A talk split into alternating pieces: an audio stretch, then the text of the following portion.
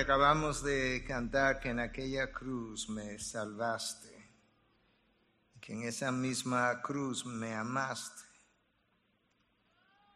Yo creo que nosotros entendemos mejor doctrinalmente lo que esas dos cosas significan, pero no entendemos también en el día a día, vivencialmente, cuántas esas dos cosas significan verdaderamente. De manera que, dada la dada lo inmenso de lo que esa salvación es, dada lo, dado lo infinito de tu amor, yo te pido que tú puedas usar la palabra tuya en esta mañana, la exposición de la misma, el Espíritu de Dios que la ilumina y la imprime, por así decirlo, la aplica a los corazones de forma personal, que tú puedas usar esa palabra por medio de tu Espíritu para dar fe y vida eterna a algunos, para ayudarnos a entregar nuestra vida de una mejor manera a otros. Que de alguna forma, Dios, el mensaje le hable al predicador y al resto de las áreas que todavía no están completamente bajo tu señorío, pero que necesitan pasar a estar. De manera que ayúdanos, ayúdanos a ser como tu Hijo. Ayúdanos a ver sus huellas en el camino para poner nuestros pies sobre las suyas. En Cristo Jesús. Y su pueblo dice, amén, amén. Podemos sentarnos. Una mañana de gozo al ver la obra de Dios en estos hermanos que testificaron en sus testimonios previamente grabados. Yo quisiera um, comenzar comentándote una historia.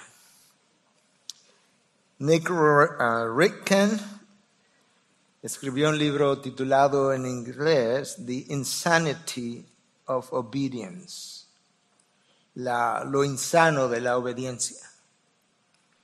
Y el apellido es Walking with God in Tough Places, caminando con Dios en lugares difíciles. En su libro, el autor, junto con Barry Stricker, narra una serie de historias de fe, testimonios de personas creyentes en lugares apartados y sobre todo en lugares de persecución. Hay una historia que yo leí hace varias semanas atrás que a mí me, me llamó poderosamente la atención, me ministró, me tocó y yo creo que en cierta medida cambió cosas en mí. La historia es larga, de manera que yo la voy a resumir y aún el resumen Ah, yo creo que toma un tiempo. Sin embargo, yo creo que vale la pena. Es una historia real, ocurrió en la Unión Soviética, cuando la Unión Soviética era la Unión Soviética comunista, que hoy no lo es. Este señor de nombre Dmitri, a través de una serie de circunstancias, fue apresado en su propia casa, donde él había estado celebrando un estudio bíblico que se formó ni siquiera a petición de él, porque él no tenía preparación para algo como eso, él mismo admitía. Pero él fue acusado de tener una iglesia funcionando, en su caso una iglesia ilegal, y fue llevado entonces a prisión a mil kilómetros de distancia de su familia.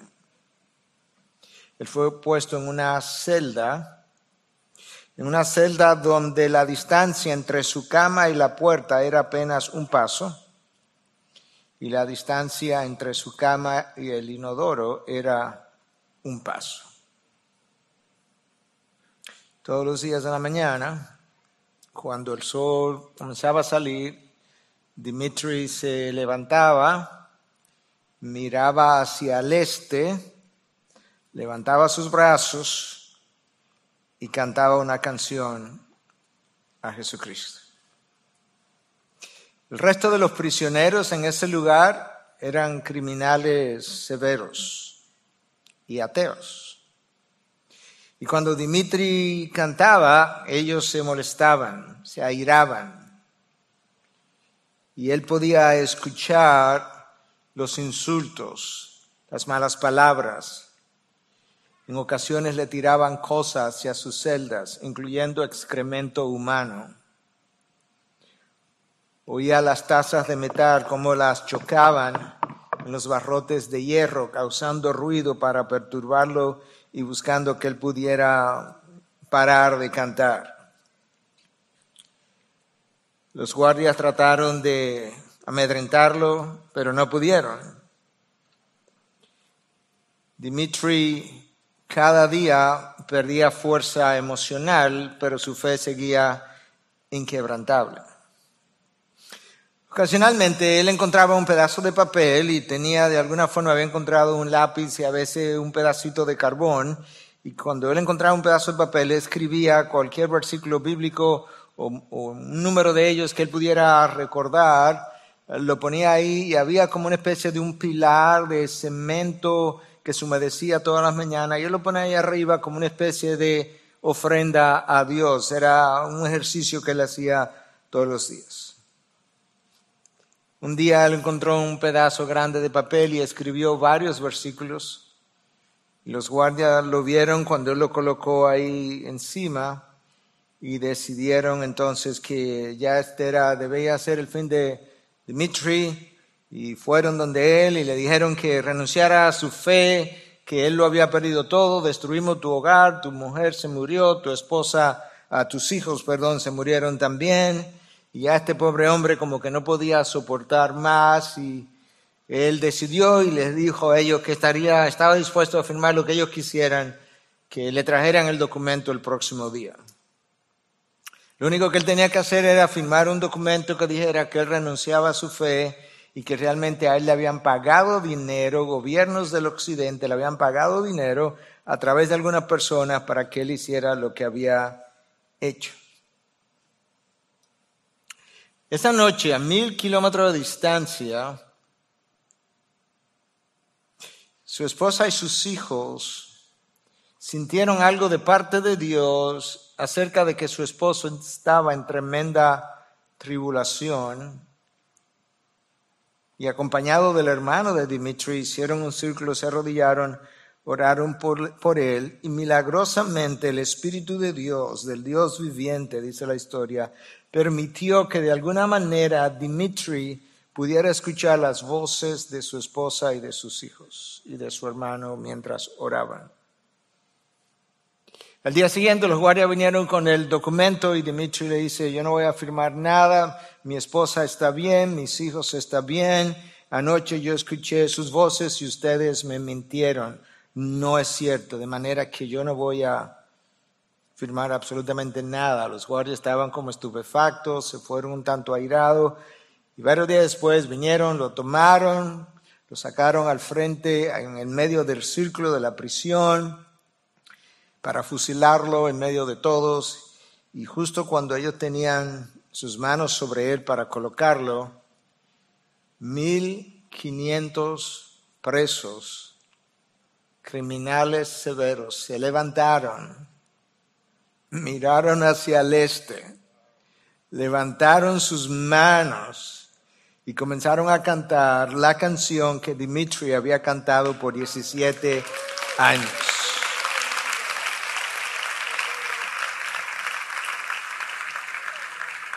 Dimitri dice que parecía como un coro humano más grande que cualquier otra cosa que amedrentó a los soldados quienes se retiraron de él y le preguntaron, ¿quién eres tú? Y Dimitri enderezó su espalda y orgullosamente dijo, yo soy un hijo del Dios viviente y su nombre es Jesucristo.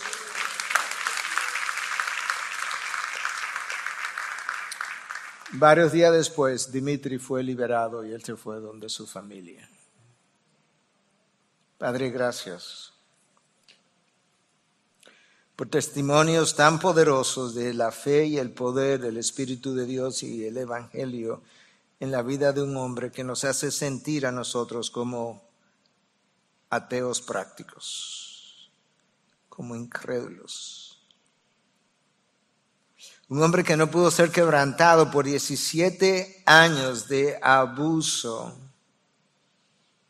que terminan en más de 1.500 presos adorándote a ti e intimidando a un pelotón de fusilamiento. Yo te pido con esta mañana tú hagas algo conmigo y con nosotros.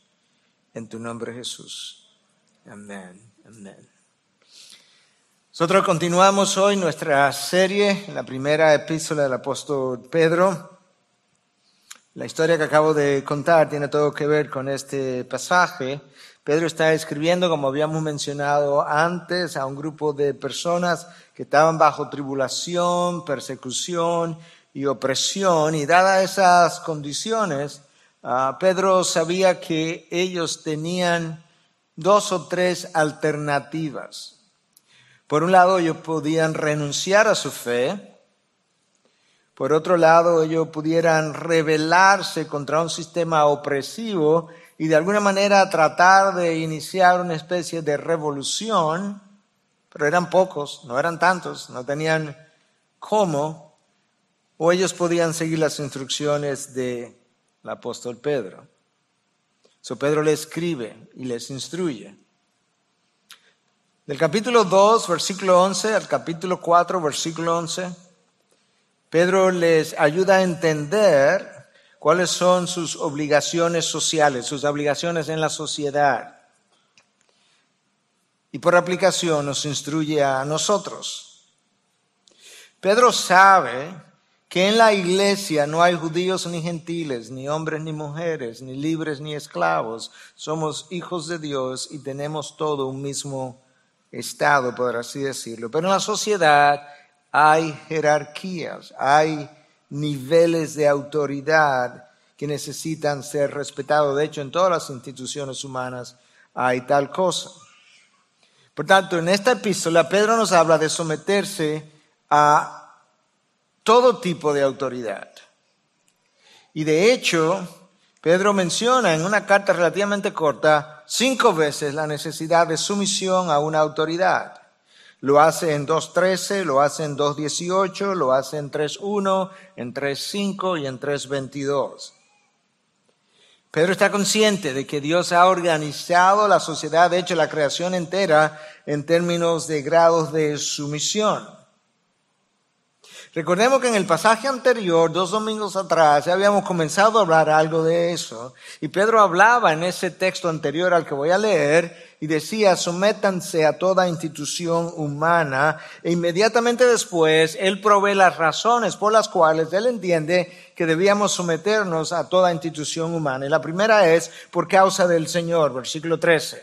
Lo vimos la vez anterior.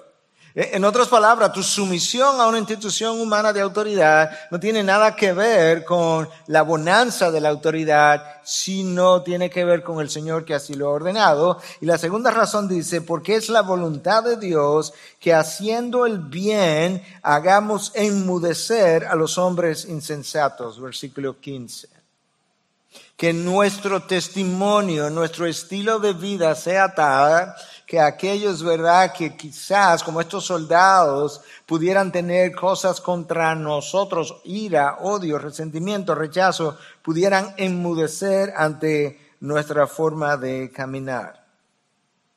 Pedro menciona, a manera de ilustración, no menciona todas las autoridades, son demasiado para nosotros poder enumerarla, pero él menciona algunas ilustraciones y como es, a manera de ilustración, él menciona al rey, sométanse al rey como autoridad, versículo 13, a los gobernadores como enviados por Dios, versículo 14, y en el versículo 17 que también vimos, él dice, honren a todos los hombres.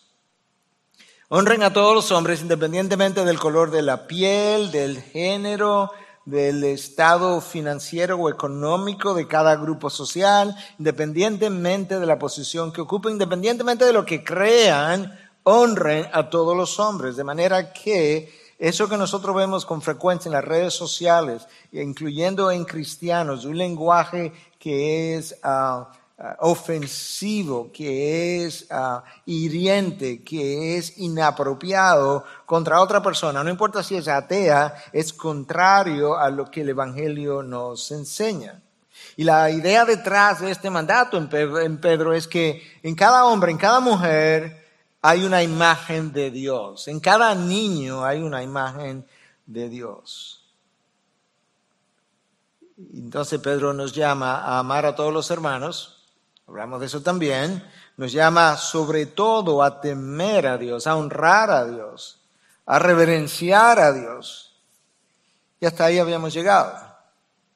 De manera que en el texto de hoy, yo quiero leer el resto de esas instrucciones, por lo menos en este capítulo. Vamos a leer del versículo 18 al 25.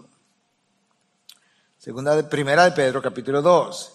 Siervos, estén sujetos a sus amos con todo respeto, no solo a los que son buenos y afables, escucha, sino también a los que son insoportables. Wow. Porque esto haya gracia si por causa de la conciencia ante Dios alguien sobrelleva penalidades sufriendo injustamente. Escucha otra vez. Pues, ¿qué mérito hay si cuando ustedes pecan y son tratados con severidad y lo soportan con paciencia? No hay mérito en eso, dice Pedro. Pero, si cuando hacen lo bueno sufren por ello y lo soportan con paciencia, esto haya gracia con Dios porque para este propósito han sido llamados. Pues también Cristo sufrió por ustedes, dejándoles ejemplo para que sigan sus pasos. El cual no cometió pecado ni engaño alguno se halló en su boca y quien cuando lo ultrajaban no respondía ultrajando, cuando, cuando padecía no amenazaba, sino que se encomendaba a aquel que juzga con justicia.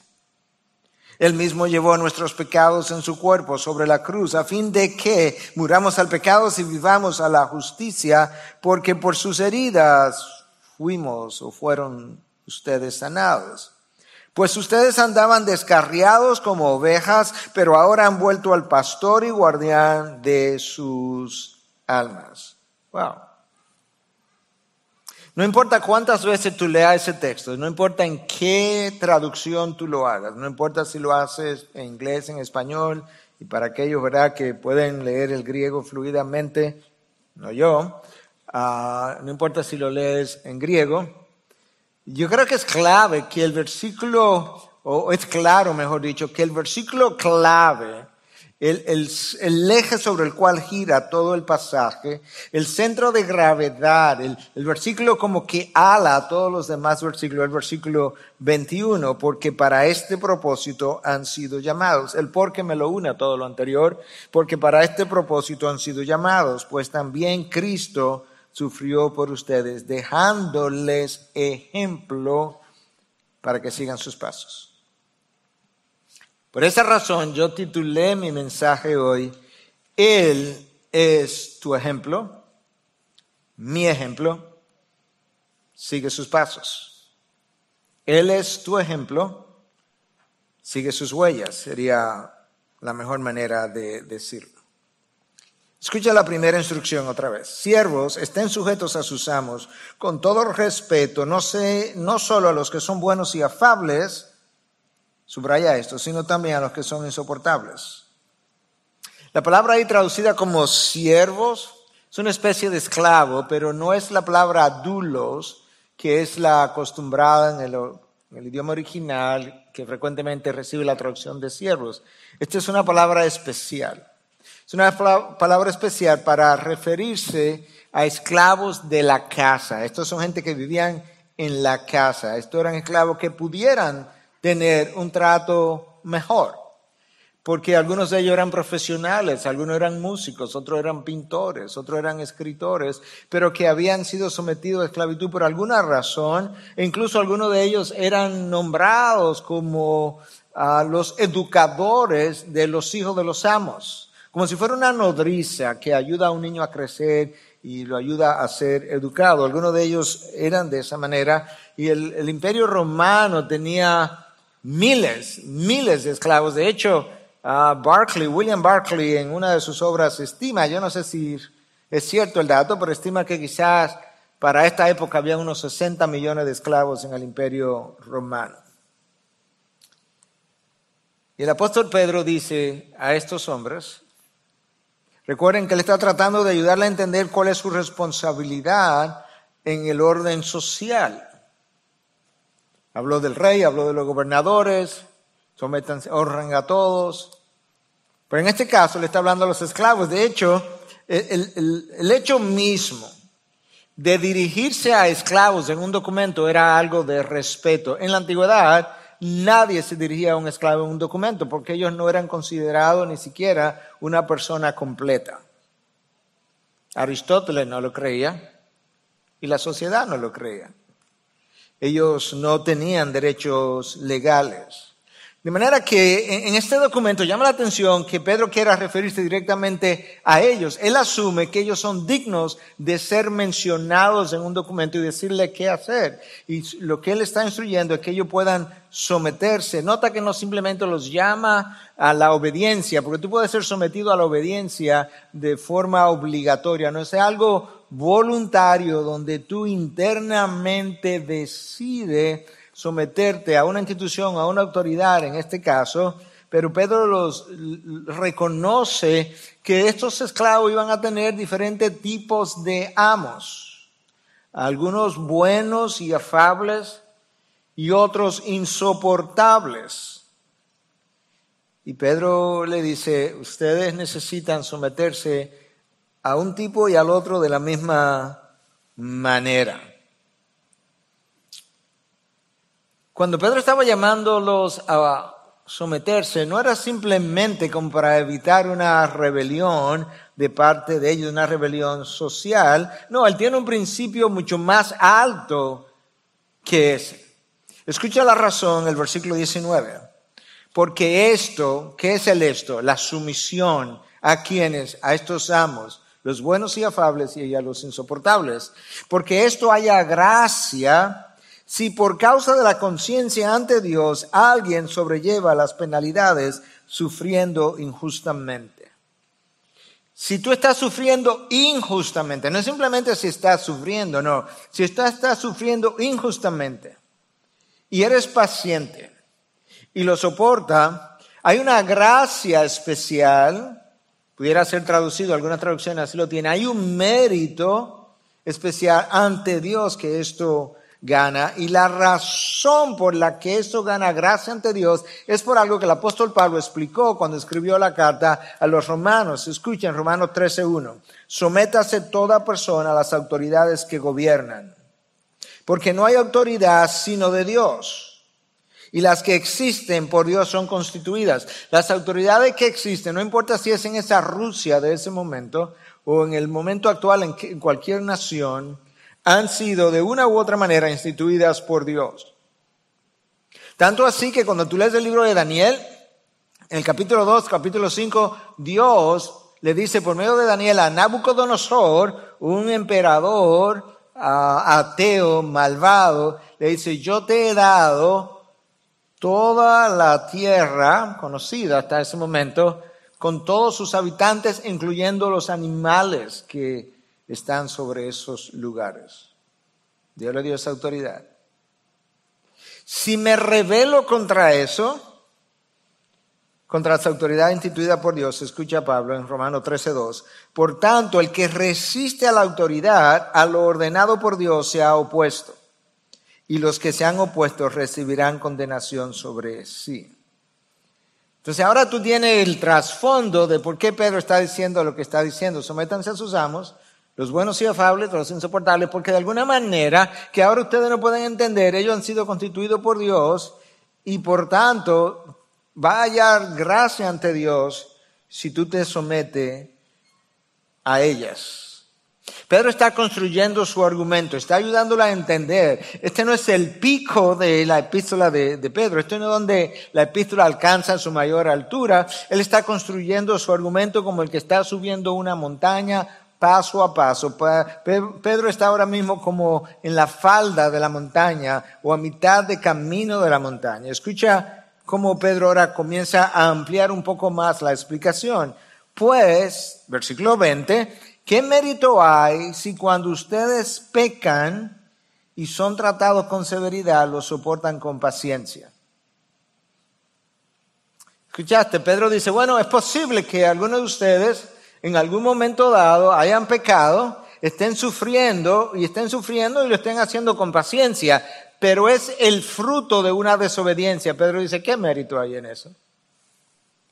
No, porque cualquiera pudiera hacer eso entendiendo que ciertamente, bueno, yo me lo gané, por así decirlo, yo no, no, no debí haberlo hecho y lo hice y estoy pagando las consecuencias. Pedro dice, no hay mérito. El mérito está cuando yo sufro injustamente y lo soporto con paciencia. Él está hablando a, esclavos de esa época, pero en realidad la aplicación es para todos los creyentes. ¿Viste el contraste eh? en que hay mérito en una forma y no hay mérito en la otra? Eso no es muy distinto a lo que Cristo enseñó, que Lucas ah, recoge y Mateo también, pero déjame leer lo de Lucas, en Lucas 6, 32, 33, en otro orden de idea, pero es una idea similar. Si aman a los que os aman, ¿qué mérito tienen? Porque también los pecadores aman a los que los aman. Si hacen bien a los que le hacen bien, ¿qué mérito tienen? Porque también los pecadores hacen lo mismo. Entonces sería una idea similar. Si soporta con paciencia cuando pecaste y estás sufriendo por tu pecado, hay pecadores que no reconocen a Cristo como Salvador que también pueden y hacen la misma cosa. Lo que se hace difícil encontrar, por no decir imposible, es encontrar a alguien que sufriendo injustamente quiera soportar eso con paciencia, porque esa fuerza no es una fuerza de voluntad, es una fuerza que viene del Espíritu de Dios. En el versículo 20, en la segunda parte, escúchalo otra vez, porque si cuando hacen lo bueno, sufren por ello y lo soportan con paciencia, esto haya gracia con Dios. Te decía que Pedro viene subiendo la montaña, estaba a mitad de camino, ahora llegamos al pico de su argumento. O sea, ¿cuál es la razón para este llamado? Versículo 21, que yo te dije que era el versículo eje, el centro de gravedad de todo el pasaje. Porque, o sea, este porque es el que me da la razón final, más clara, más amplia más contundente de por qué Pedro está diciendo lo que está diciendo. Porque para este propósito han sido llamados. ¿Para cuál propósito, Pedro?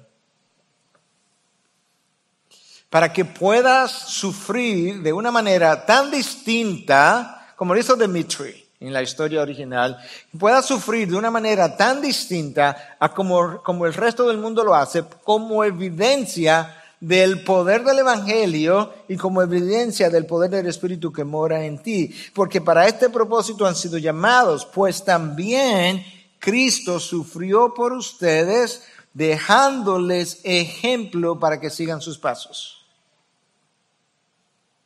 Entonces ahora Pedro finalmente terminó de explicar lo que él quería explicar. Por un lado, aquí hay dos lecciones en este versículo 21. Yo tengo que sufrir bien porque mi sufrimiento, mi sufrir bien es, forma parte de mi testimonio, es parte de mi llamado. Es parte de mi llamado como testimonio del poder del Evangelio y del poder del Espíritu de Dios. Número uno. Y número dos, la otra razón por la que yo necesito sufrir bien es porque como Cristo me dejó un ejemplo y ahora ese ejemplo, ese ejemplo dejó huellas, ahora Él me dice, tú tienes que seguir sus pasos. Yo en mi título del mensaje le puse él es tu ejemplo, sigue sus huellas, ¿verdad? Porque como no estamos viendo los pasos hoy, pero vemos las marcas que Él dejó en el camino y están aquí esas marcas. Entonces eso es lo que el texto nos está diciendo. Nosotros, a nosotros nos gusta pensar que fuimos llamados a la salvación. Claro, yo creo que debiéramos gozarnos en eso. Pero no nos gusta pensar mucho que como el llamado como que el llamado a la salvación es un todo incluido, y con que con la salvación viene el llamado a sufrir. Lo bueno de la palabra de Dios es, como hemos dicho otras veces, la palabra interpreta la palabra o la palabra complementa la palabra. Y si tú tienes alguna duda de lo que yo acabo de decir, de que nosotros tuvimos un llamado a la salvación, que conjuntamente con él viene un llamado al sufrimiento, escúchalo ahora claramente deletreado.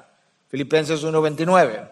Porque a esto se le, porque a ustedes se le ha concedido por amor de Cristo no solo creer en él, ahí está la salvación, sino también sufrir por él.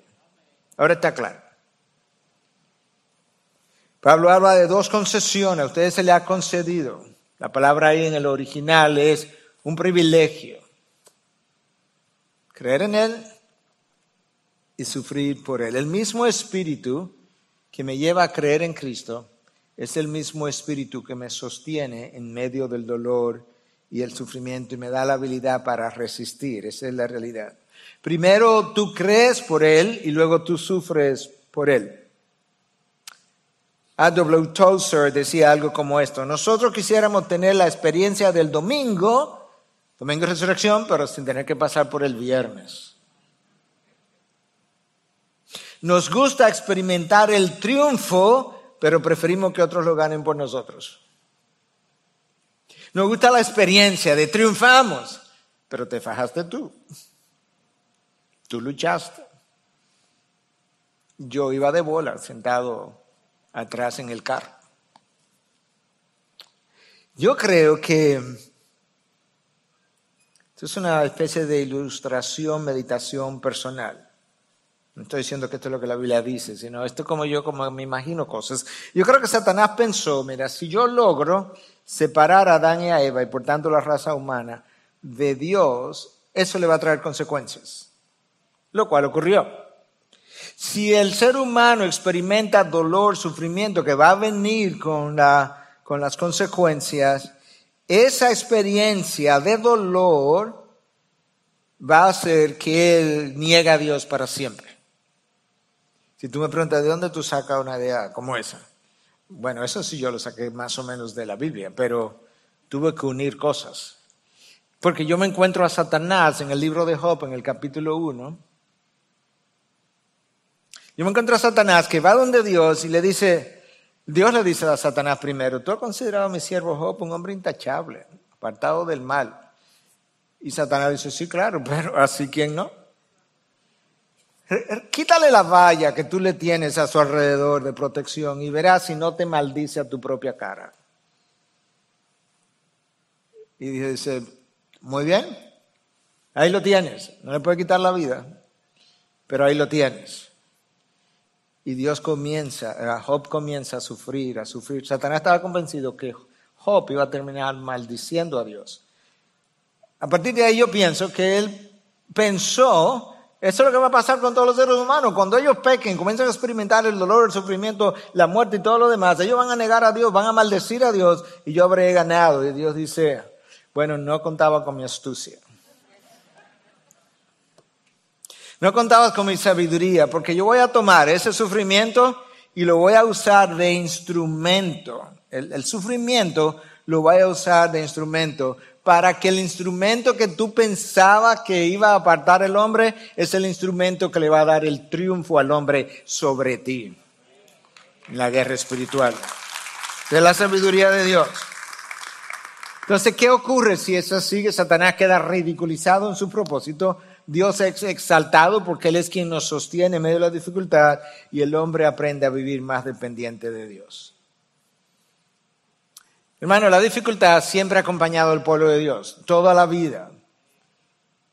Ayer compartíamos con un grupo de líderes aquí en la mañana y le decíamos los tiempos irán de mal en peor, socialmente y moralmente, de manera que no estemos pensando con pajaritos en el aire para los próximos años. No va a ocurrir. El autor de Hebreos, en el Antiguo Testamento, tiene, tiene un capítulo, el capítulo 11, conocido coloquialmente como el Salón de la Fama de la Fe. Ahí aparecen los nombres de todos los grandes, no todos, una parte de los hombres y mujeres de Dios del pasado que vivieron por fe. Y de esos hombres, esto es lo que el texto dice, que ellos fueron apedreados, aserrados, cortados en dos, tentados, muertos a espadas, a espada, algunos distinguidos, afligidos y maltratados. ¿Quiénes? El pueblo de Dios. Ellos, dice Dios, el mundo no era digno de ellos. El mundo no era digno de ellos. Ellos eran dignos del, reino de los cielos, pero el mundo no era digno de ellos. Así ellos vivieron. Si hay algo que prueba cuán genuina es nuestra fe, es la presión a la que nosotros somos sometidos en el día a día, y es ahí donde nuestras creencias son puestas a prueba, como el caso de Dimitri. Dios estaba consciente de cuál era el límite de Dimitri.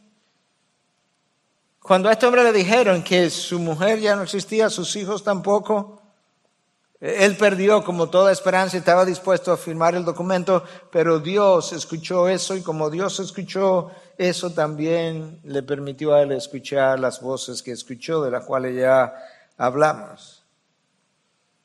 Si regresamos al versículo 21 entonces del texto de hoy, Pedro nos dice no solamente que el sufrir bien cuando estamos siendo ah, maltratados injustamente, sino que Cristo nos dejó un ejemplo para que sigamos sus huellas. Tú sabes que la palabra traducida ahí como ejemplo es una palabra muy gráfica en el original.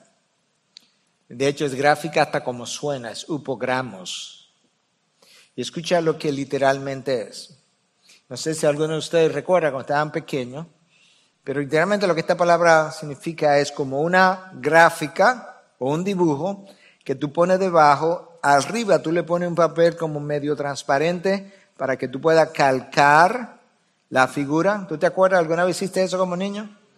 Sí, ¿verdad que sí? Eso yo creo que ya no se hace porque todo es computadora. Pero aquellos de nosotros que pertenecemos a una generación anterior, uh, calcamos muchas cosas. ¿Tú sabes lo que Pedro está diciendo?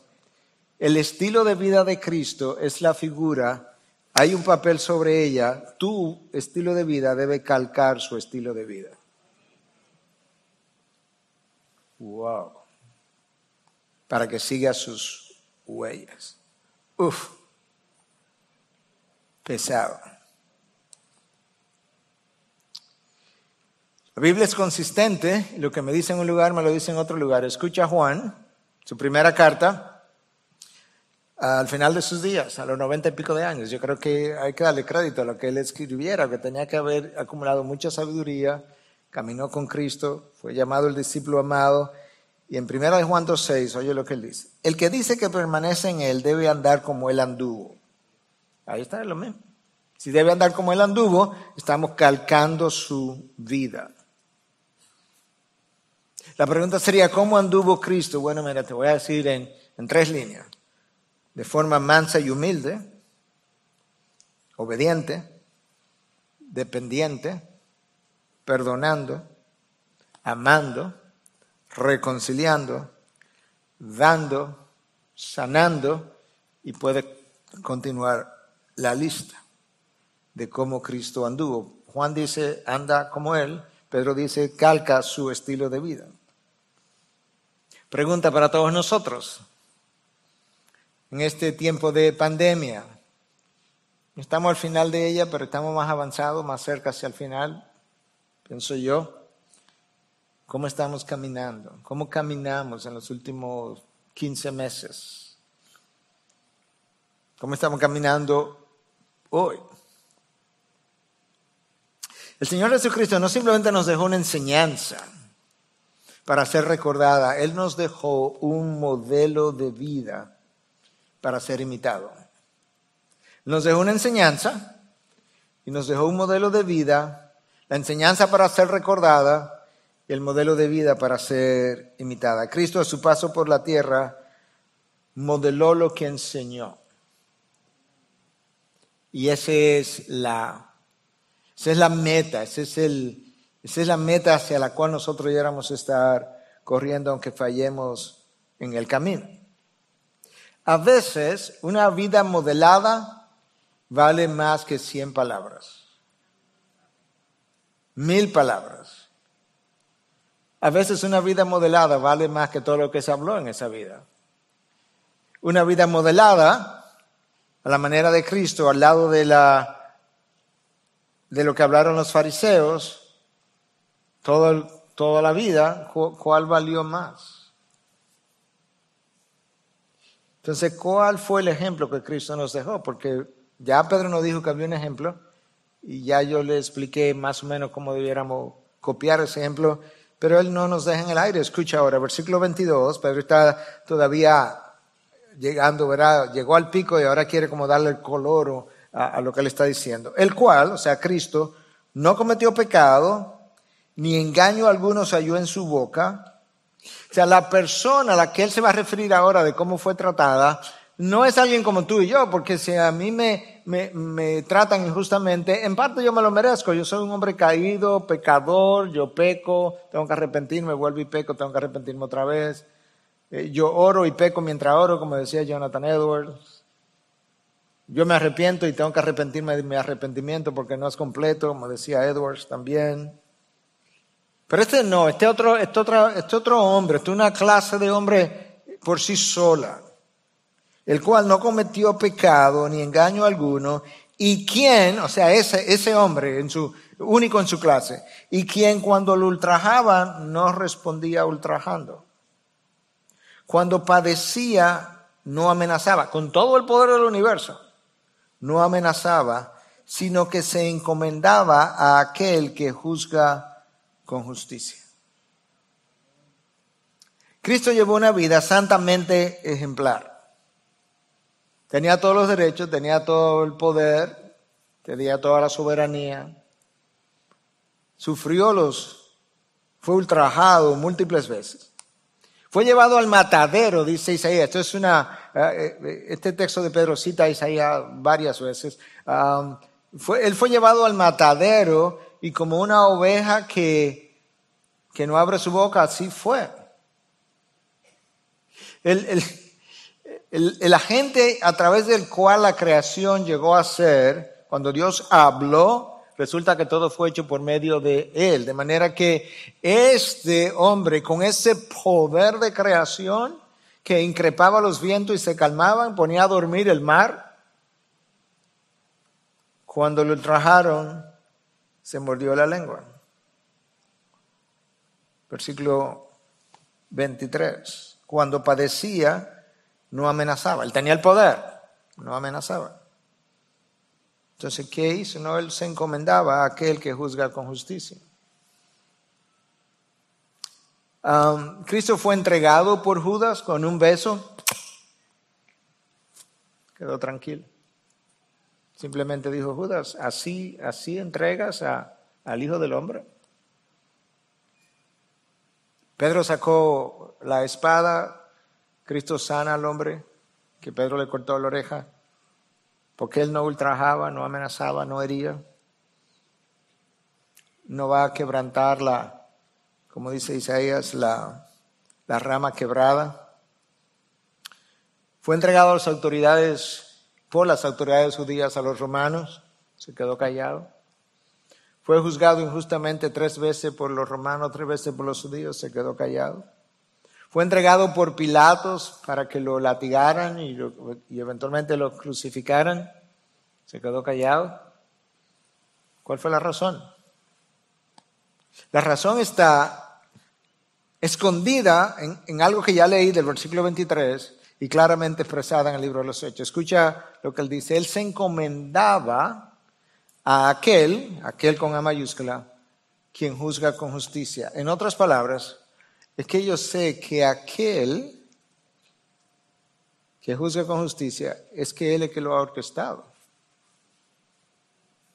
Escucha el libro de los Hechos ahora, 4, 27 y 28. Porque en verdad en esta ciudad se unieron tanto Herodes como Poncio Pilato, como los gentiles y los pueblos de Israel contra tu santo siervo Jesús, a quien tú ungiste, para hacer cuanto tu mano y tu propósito habían predestinado que sucediera. Entonces Cristo está aquí, Judas lo está entregando y él está diciendo, sí, ya mi padre me había hablado de esto. Y luego lo entregan los judíos a los romanos, sí, yo sabía, esto era como iba a pasar. De hecho, yo se lo dije a mis discípulos. Yo le dije a mis discípulos que yo tenía que ir a Jerusalén y sufrir a manos de las autoridades. Lo entregan para ser latigado, sí, yo vine para morir. Lo entregan para ser crucificado, para eso yo vine. Entonces, ¿qué él hacía? Él se encomendaba a aquel que juzga con justicia. Hermano, de este lado de la eternidad no espere justicia, de parte de nada ni de nadie, no hay, o sea, no hay uno justo, no hay ni siquiera uno. Entonces, no es posible que tú y yo recibamos un trato justo absolutamente de nadie, justo como Dios es justo. No, eso tendría que venir Jesucristo y vivir con nosotros. Tiene que esperar la eternidad para vivir eso. De manera que nosotros necesitamos encomendar nuestras vidas y nuestro, nuestros testimonios a aquel que juzga. Llegará un día de rendición de cuentas. Llegará un día donde Dios hará justicia. Llegará un día donde las intenciones y motivaciones del corazón serán puestos sobre la mesa. Mientras tanto, el llamado es a tener la misma actitud que hubo en Cristo Jesús, que no consideró el ser igual a Dios como algo que aferrarse, sino que se despojó a sí mismo y se hizo hombre y tomó, se hizo siervo y tomó la forma de hombre y murió y sufrió muerte de cruz. Cristo se humilló a sí mismo. Se bajó, lavó los pies, soportó insultos, vivió entre pecadores. Finalmente sufrió la muerte. El, humillarse implica morir a ti mismo. Para sufrir bien, seguir el modelo de Cristo, yo necesito morir a mí mismo. Miguel tiene que morir a sí mismo. El problema de el yo, en mí, en ti, es que cada vez que está grave, nosotros, grave para morir, nosotros buscamos la forma de darle respiración boca a boca, le damos masaje cardíaco y lo resucitamos y cobra fuerza otra vez y se para de la cama. Es el yo que nos hace demandar derechos y privilegios. Es el yo que no se queda callado ante los insultos y ante las injusticias. Cristo se humilló a sí mismo. En el caso nuestro, Dios tiene que frecuentemente humillarnos. Y si llegamos a tener algún grado de humildad, es después que hemos sido humillados. Esa no fue la experiencia de Cristo. No, Él se auto-humilló. ¿Y por qué se auto-humilló? Porque ya él era humilde, él se automilló implicando, yo dejé todo lo que tenía y condescendí, yo bajé, bajé para hacerme una criatura y eventualmente un siervo de, de las demás criaturas. Entonces Pedro nos llama a imitar su ejemplo. Alguien pudiera decir, ah, bueno, pero eso, eso es Cristo, que Cristo era Dios. O sea, pastor, tampoco me compare con Cristo, porque Cristo es una cosa y yo soy otra cosa. ¿Ok? Déjame compararte o compararme con un ser humano que no tenga nada de divinidad. El apóstol Pablo, 1 Corintios 4, del 11 al 13. Hasta el momento presente pasamos hambre y sed, andamos mal vestidos, como maltratados y no tenemos dónde vivir. Ese es el, ese es el gran apóstol del Nuevo Testamento. Bendecido, no tiene ni dónde vivir. Escucha, nos agotamos trabajando con nuestras propias manos. Ahora bien, cuando nos ultrajan, bendecimos. Cuando somos perseguidos, lo soportamos. Cuando hablan mal de nosotros, tratamos de reconciliar. Hemos llegado a ser hasta ahora la basura del desecho y el desecho de todo. Somos la escoria del mundo, dice Pablo. Bueno, pastor, pero eso fue Pablo. Imagínese, él tuvo en el tercer cielo. Ok, te voy a bajar del tercer cielo, te voy a comparar, me voy a comparar con alguien más común y corriente que nunca tuvo en el tercer cielo. Esteban, lo están apedreando. Y él dice, Padre, perdónalos, porque ellos no saben lo que hacen. No le tomen en cuenta este pecado, Padre. ¿Cómo que no le tomen en cuenta? Tómale en cuenta cada piedrecita que me tiraron. No, Padre. Olvídalo. Pedro entonces nos recuerda algo más. Porque resulta que Cristo soportó las injusticias. Pero las injusticias son el fruto de qué? De tu pecado y de mi pecado. Y oye lo que Pedro nos dice ahora en el versículo 24, que Cristo llevó nuestros pecados en su cuerpo sobre la cruz. Las injusticias que otros te hacen, sobre todo cuando son hijos de Dios, las injusticias que otros me hacen, sobre todo cuando son hijos de Dios, resulta que Cristo pagó por ellas. Entonces Cristo me está diciendo, no venga tú ahora a ultrajar para atrás, porque yo pagué por lo que a ti te están haciendo, te acaban de hacer. Sí, yo le pondré mis consecuencias, pero yo tengo que hacer eso. Cristo fue tratado injustamente porque yo había violado la justicia de Dios. Cristo fue tratado injustamente porque nosotros violamos la justicia de Dios. De manera que Cristo es nuestro ejemplo por excelencia de cómo sufrir bien. Al mismo tiempo, nuestra obediencia no es garantía de que nos va a ir bien. Si estamos pensando así, no estamos leyendo la Biblia. Pablo le escribe a Timoteo y le dice, todo el que quiera vivir piadosamente será perseguido. ¿Tú, verdaderamente quieres ser cristiano? Hermano, tú estás en territorio enemigo. Como dice Steve Lawson, ayer se lo citaba al grupo de líderes con quienes hablábamos, esto no es un patio de juego. Esto es un campo de batalla.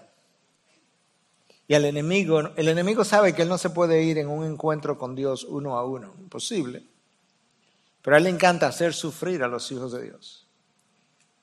Yo creo que si tú tuvieras la elección de, si tú tienes un enemigo más poderoso que tú y te dice, ok, elige, yo te hago sufrir a ti o hago sufrir a tus hijos, yo creo que tú dirías, no, hazme sufrir a mí. Pero el enemigo sabe que te va a causar más dolor si pone a sufrir a tus hijos. Por tanto, el, el enemigo, Satanás, le encanta hacer sufrir a los hijos de Dios. Y por otro lado, a Dios le encanta ver a sus hijos soportar el dolor y el sufrimiento para la gloria de su nombre y testificación del poder del Evangelio y del poder del Espíritu de Dios en nosotros. Oye, dos deleites completamente diferentes. Uno se deleita en la maldad, ese es Satanás, y Dios se deleita en el dolor que la maldad produce cuando tú tomas lo soportado y lo conviertes en gloria. El autor del libro que te leí al principio dice, mientras mayor es la persecución, más significativa es la vitalidad de los creyentes. Bueno, si Dimitri es un ejemplo de eso, ahí lo tienes. Mientras mayor es la persecución, mayor es la vitalidad de los creyentes. El autor escuchó esta historia directamente de los labios de Dimitri y en un momento dado el autor está ahí como pensando y como que él está cuestionándose él mismo y dice, yo, ¿y quién soy yo? O sea, ¿qué clase de fe que yo tengo ante fe como esta? Y como que se pierde su mente y luego él como que dejó de oír porque Dimitri siguió hablando y luego él vuelve y le dice, ah, eh, eh, perdóname que era que no estaba escuchando y, y, se excusa y Dimitri le dice, tranquilo, yo no estaba hablando contigo. Cuando, cuando tú entraste, yo estaba hablando con Dios Tú nos interrumpiste, cuando tu mente se fue, yo seguí hablando con él.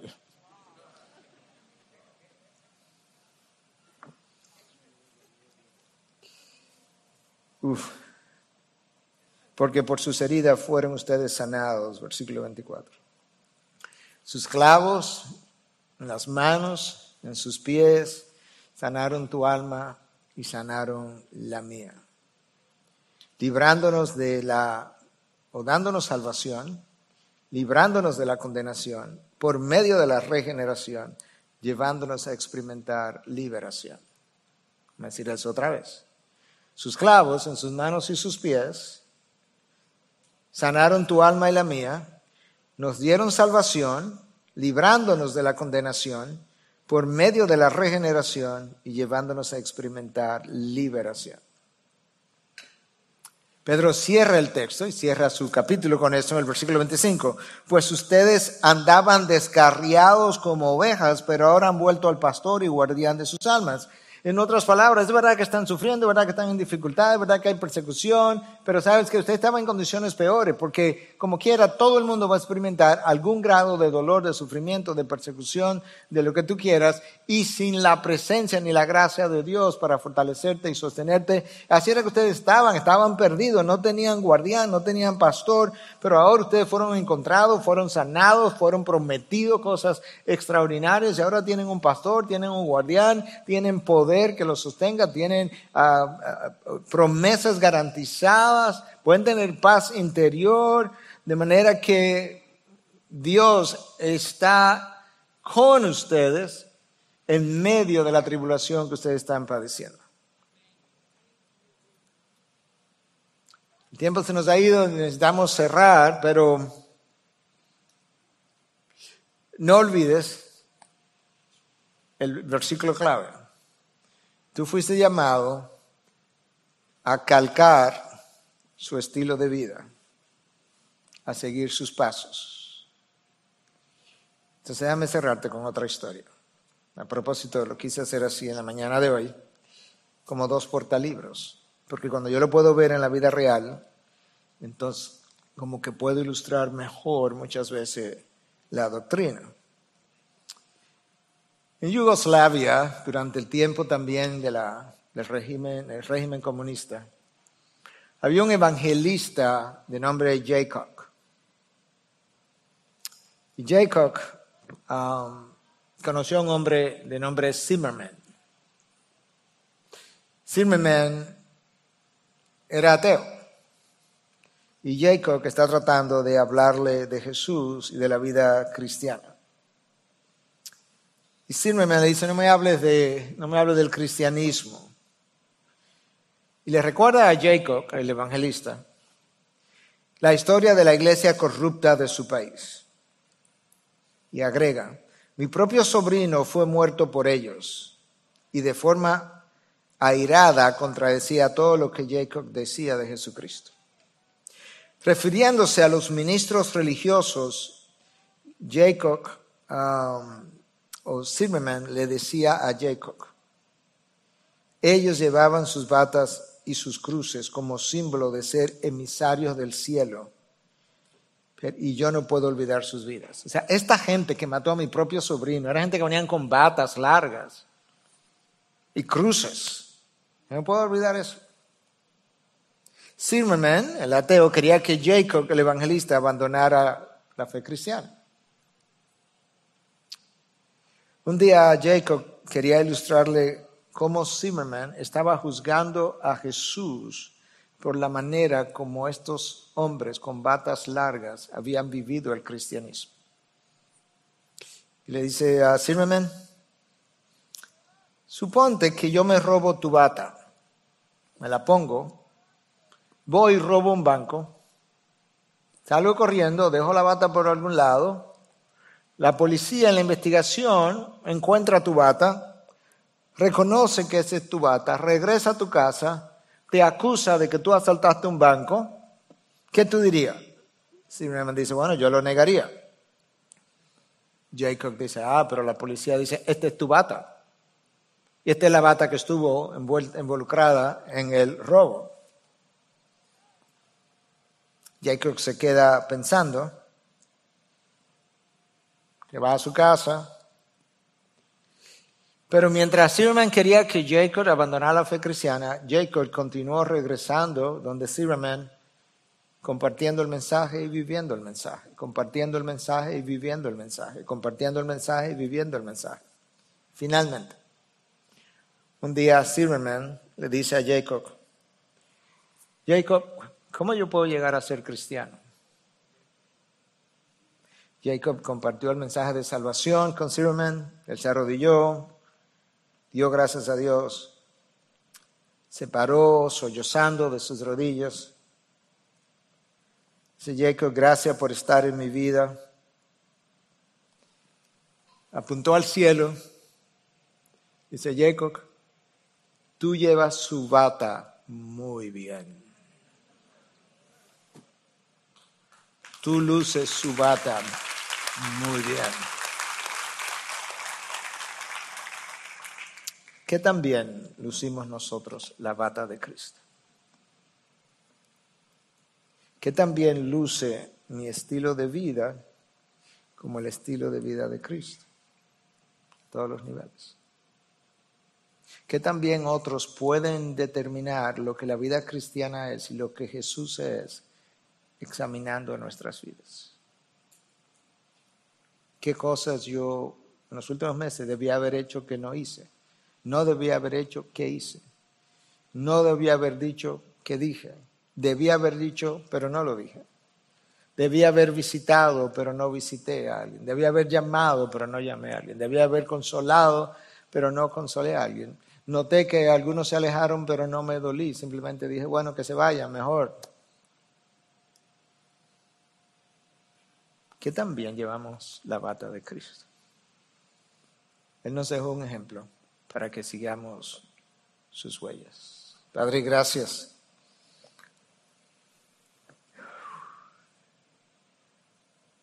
Señor, yo sé, no es fácil. Tú lo sabes más que yo, porque tú eres Dios. Además, tú viniste, te encarnaste y, y pasaste más que lo que yo voy a pasar. Pero yo necesito imitarte, Señor, de manera que perdóname todas y cada una de las veces cuando no lo he hecho y cuando no lo haga hoy o mañana. Yo sí quiero pedirte que me dé la misma mente que hubo en Cristo Jesús. Que siendo igual a Dios no considero dicha igualdad como algo a que aferrarse. Ayúdame a no aferrarme absolutamente a nada. ayúdame a despojarme de todo para que yo también pueda ser un siervo y pueda estar dispuesto a morir como Él también lo tuvo y lo sufrió, de hecho, en carne propia. Yo quiero ser un siervo para tu gloria, Señor. Solamente eso, un siervo para tu gloria. En tu nombre hemos predicado y para la gloria tuya también. Amén. Bendiciones. Que Dios bendiga a su pueblo. Gracias por acceder a este recurso. Espero que haya sido de gran bendición para tu vida. Te sugiero que te suscribas a este canal de forma que tú puedas recibir notificación la próxima vez que hayamos subido un nuevo recurso que pueda servirte de instrucción y bendición.